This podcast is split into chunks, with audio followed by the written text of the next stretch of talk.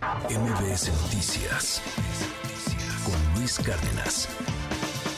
Uno de los compromisos y metas que el gobierno federal se ha planteado lograr antes de que termine esta administración, pues es lograr lo que ha dicho el presidente, la autosuficiencia energética, eh, proyectos emblemáticos que se han impulsado, la, refinería de Dos Bocas, por supuesto, que es uno de los más importantes, pues que ya se promete iniciar eh, con la producción a partir de, de finales de este mes, a partir del 31 de enero, y de eso queremos platicar con Adrián Calcáneo, quien es vicepresidente de Energía y Materias Primas en Dow Jones. Y muchísimas gracias por estos minutos, Adrián, en MBS Noticias.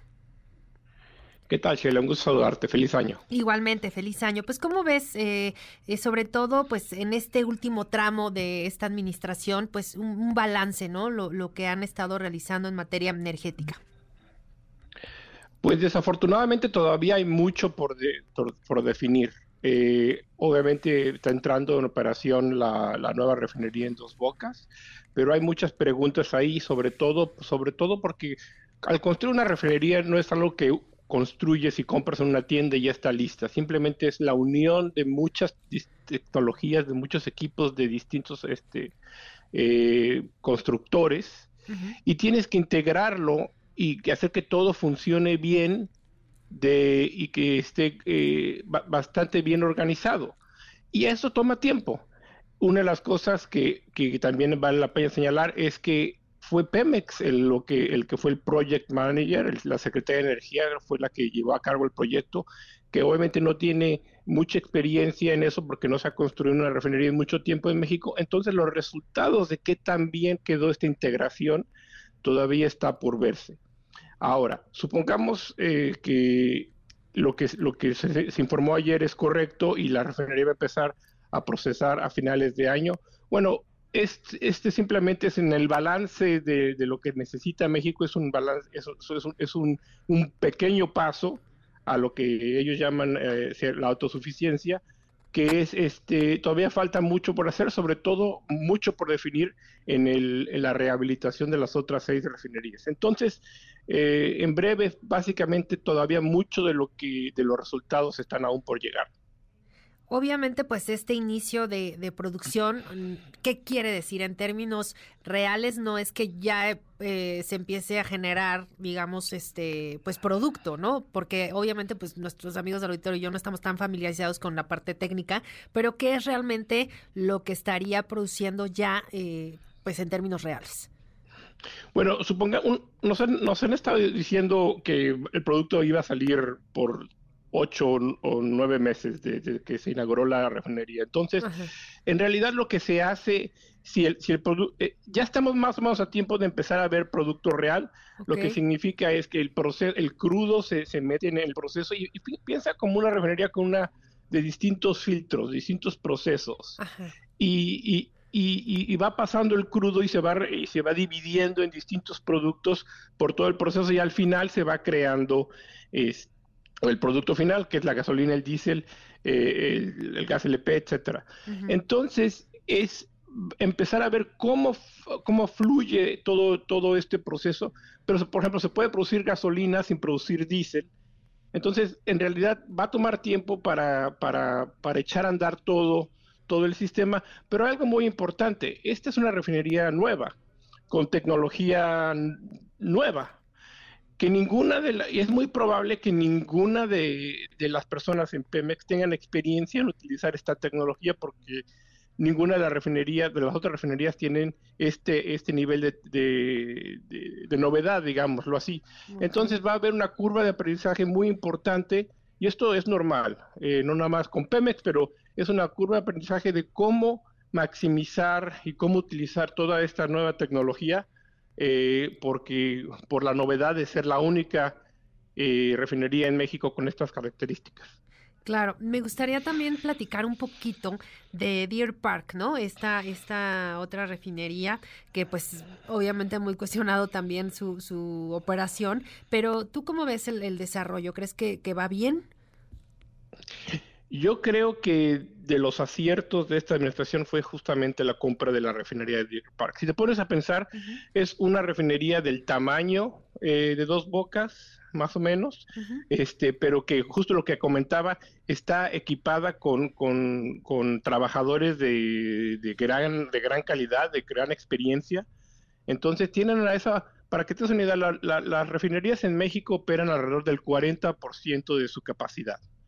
O sea, significa que el 60% del tiempo están paradas. Imagínate. En Deer Park se, opera alrededor del 85-90% del tiempo. Eso, eso es, a nivel mundial, a clase, a clase, de, clase mundial.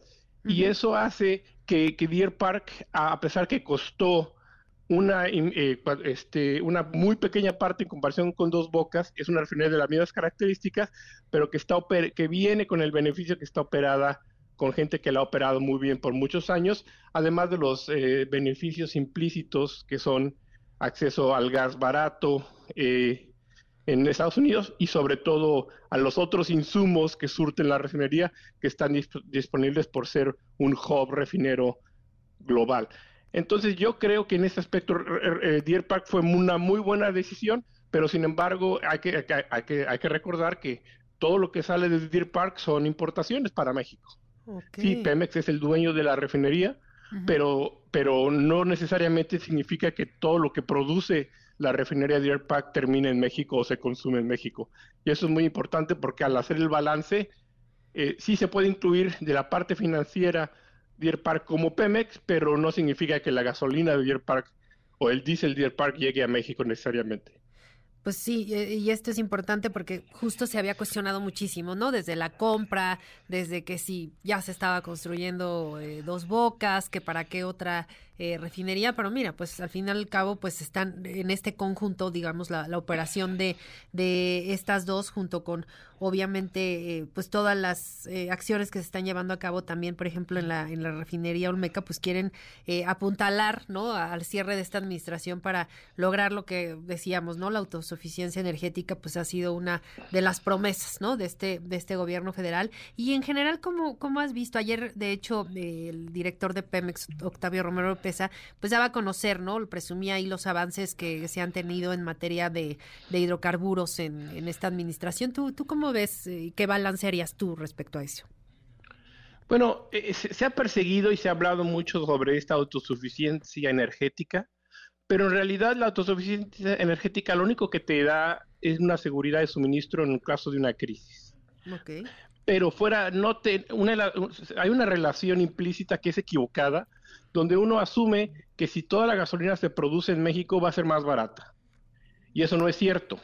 ¿Por qué? Por muchos factores, porque como, como ya lo platicamos, las refinerías en México no operan a, su nivel óptimo, lo cual en cierta manera eh, hace que, mucho del valor del crudo se pierda por, por, desperdicio de este, en, el proceso eh, imperfecto que tienen las refinerías actualmente entonces, en esta autosuficiencia no baja el precio, porque las refinerías en México no son las mejores en el mundo, no están las mejores configuradas, no, están, no son las más competitivas, y, al fin y al cabo el mercado de gasolina se define por lo que pasa, en México se define por lo que pasa en la costa del Golfo de Estados Unidos. Ellos establecen el precio y básicamente, básicamente México tiene que responder y, y adaptarse a eso. Entonces, en cierta manera, la conversación de eh, soberanía energética está sobrevaluada porque no abarata el producto.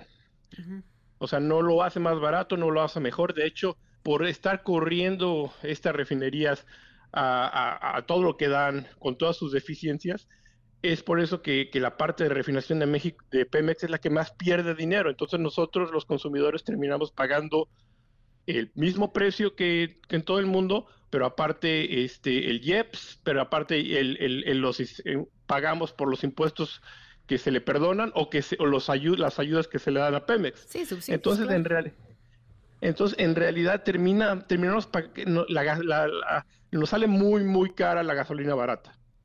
Claro, sí, no se ve, digamos, un beneficio real, eh, digo, para cualquier persona reflejada en su bolsillo respecto a pagar menos, ¿no? Por todos estos este, productos, gasolina, diésel, etcétera. Y por último, y también no, menos importante preguntarte, eh, justo por el tema medioambiental, que ha sido otra crítica importante porque pues se ha impulsado mucho este tipo de energía, las refinerías, cuando pues en otras partes del mundo se están impulsando otros proyectos, eh, pues de alguna forma que cuidan mucho más el medio, medio ambiente, mucho más sustentables. ¿Qué, ¿Cómo ves esto y qué opinas al respecto? Sí, yo creo que hay una gran tragedia ahí en el aspecto de que por esta esta, esta urgencia de producir lo más, la más, la mayor cantidad de, gasolina y diésel posible, uh, uh, sin considerar las consecuencias, una de las grandes consecuencias es lo que más se produce en las refinerías mexicanas es combustóleo que ese, ese combustóleo al quemarlo para en electricidad o, como, como combustible es terrible para el ambiente. Eh, y otro factor también muy importante es esa, esa, de manera similar, esta urgencia de producir la mayor cantidad de crudo posible ahorita en este sexenio, también ha llevado a mucha quema de metano, gas natural eh, en el océano, que está literalmente quemando dinero. En, lugar de esperarse a que se tengan los ductos para poder llevar este gas al consumo, por ejemplo, a la península de Yucatán sería maravilloso este, se quema porque lo que se quiere es producir la mayor cantidad de crudo y enseñar en las gráficas que hay algún avance. Entonces, sí se ha dejado el, sector ambiental de, a un lado por los resultados de, por, por sacrificar, por tener mejores números en producción de gasolinas y mejores números en producción de crudo, pero en realidad se, no, no creo que se adapte al momento que estamos viviendo ahora de manera global. Claro, y, y sí, como dices, es que sí pareciera como, pues no sé, como una desesperación, una prisa por correr y por presentar como y reflejar estas gráficas que dices que se está realizando mucho y pues sí, eh, los costos son pues muy altos en, materia medioambiental y que también eh, se ha hablado, ¿no? A nivel internacional pues de lo poco que se ha estado haciendo aquí, pues ya ni compararnos con, con Europa con otras economías que están impulsando mucho más proyectos eh, sustentables, utilizando pues no sé, por ejemplo, la energía solar, ¿no? Que es algo que pues acá no, pues no se ha estado explotando, no se han puesto incentivos importantes también para las empresas, para la inversión en este tipo de, energías renovables, ¿no? Sí, y yo creo que al final del tiempo, como tú bien dices, es, es un esfuerzo de tratar de ponerse al día, pero en realidad eh, si estamos construyendo algo, deberíamos estar construyendo algo no para hoy, sino para mañana, y es pensar por ejemplo, este, biocombustibles es algo que quizá se debería considerar eh, añadir a las refinerías, ni, siquiera la refinería de Dos Bocas tiene un componente de eso.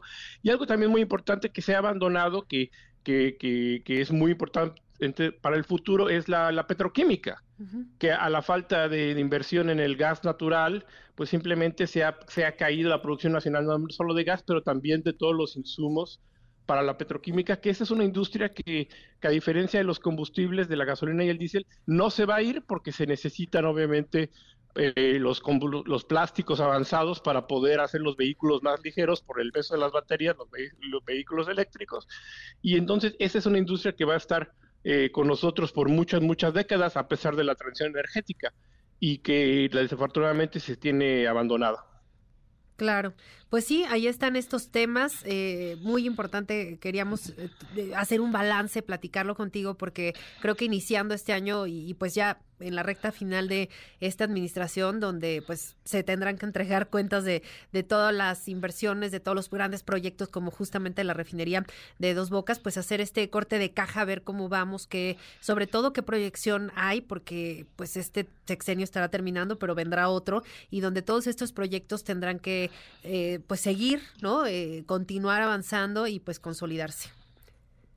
Sí, definitivamente, y sobre todo cuando dejan de ser el proyecto de la administración actual y se vuelve el proyecto de la administración pasada, eh, es, mucho más difícil invertir en, para un nuevo gobierno, invertir en ellos y mantenerlos a flote, porque ya deja de ser este algo icónico de esa misma administración. Entonces veremos qué pasa. Exacto. Sí, sí, sí, porque bueno, aquí se busca obviamente pues tener una continuidad, pero pues no siempre ocurre y pues lo hemos visto con un montón de, de proyectos que se quedan abandonados y pues se quedan años y años, ¿no? Y no, no se concretan. Pero bueno, pues muchísimas eh, gracias eh, eh, por estos minutitos, Adrián Calcanio, vicepresidente de Energía y Materias Primas en Dow Jones en MBS Noticias. Gracias.